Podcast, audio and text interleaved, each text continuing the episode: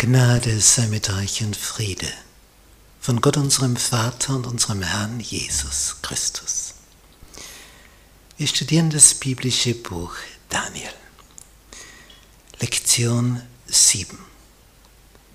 Von der Löwengrube zur Engelsgrube.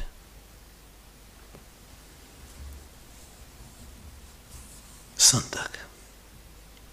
Eifersüchtig.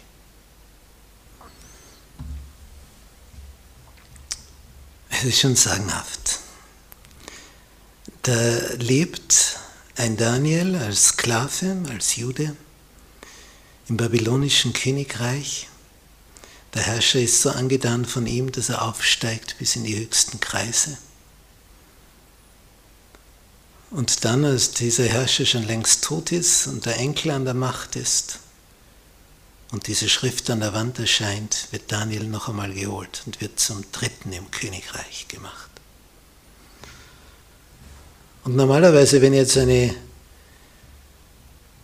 Macht zu Ende geht, wenn, so wie hier die Babylonier von den Persern besiegt werden, dann wird die Führungsmannschaft ratzeputz ausgelöscht bis auf den letzten Mann. Denn die sind immer gefährlich, die Führenden dass die sich vielleicht wieder erheben könnten, weil die wissen, wie man regiert. Und das Seltsame passiert, dass dieser Daniel, obwohl er bei den Babyloniern ganz hoch oben war, nicht umgebracht, sondern geschützt wird von den Persern und bei den Persern und Medern wieder zu Ehren die haben also erfahren, wer dieser Daniel war, was der getan hat. Und der König von den verbündeten Medern und Persern, die haben sich das so aufgeteilt als Doppelspitze. Der Perserkönig Kyros kämpft nach außen, der ist jünger. Und der gealtete Mederkönig Darius ist so der Innenminister, der bleibt zu Hause. Mit 62 ist er nicht mehr so drauf aus, auf dem Pferd in die Ferne zu reiten. Das überlässt er dem Jüngeren. Und dieser Darius, der also die im Inneren die Verwaltung organisiert und aufbaut, um Stabilität für das Königreich zu geben, das sich jetzt verdoppelt hat, jetzt ist so groß wie das Grüne hier, das Persische Reich. Und dieser Darius, der ordnet das so ein, da gibt es 120 Satrapen, also 120 Gebiete und für diese 120 Ersten in diesen Gebieten gibt es noch drei drüber.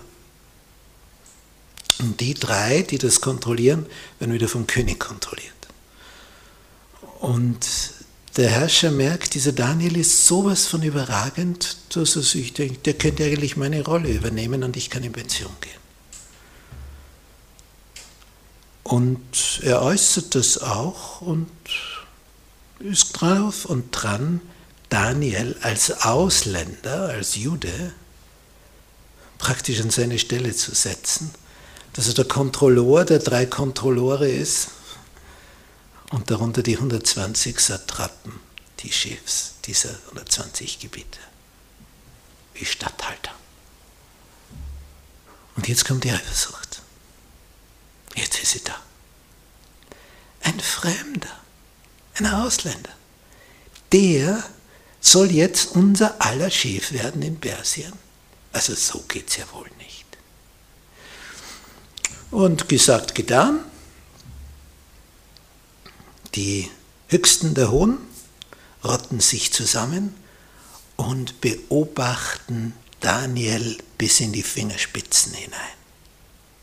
Um irgendetwas zu finden, was gegen das Königreich gerichtet wäre damit sie es dem Herrscher mitteilen können, um zu zeigen, schau, den kannst du nicht nehmen, der, der ist nicht loyal, der wirtschaftet in die eigene Tasche. Weil sie gehen von sich aus und denken, na, wir überprüfen und dann haben wir gleich was. Aber zu ihrer, zu ihrer Überraschung finden sie nichts. Nichts. Gar nichts.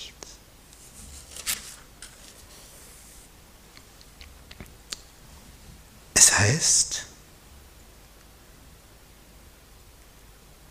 Sie konnten keine Schuld oder irgendetwas Nachteiliges finden, weil Daniel treu war und keine Nachlässigkeit noch irgendein Vergehen bei ihm gefunden werden konnte.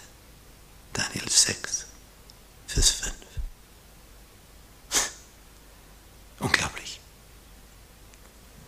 Je höher du oben bist, desto leichter die Möglichkeiten, irgendetwas Unrechtes zu tun, weil du bist immer weniger kontrolliert. Und hier, die finden nichts, nichts. Die haben aber gesucht. Ihre Eifersucht führt zu etwas, zu einem Plan. Was hecken sie nun für einen Plan aus, wenn sie nichts finden?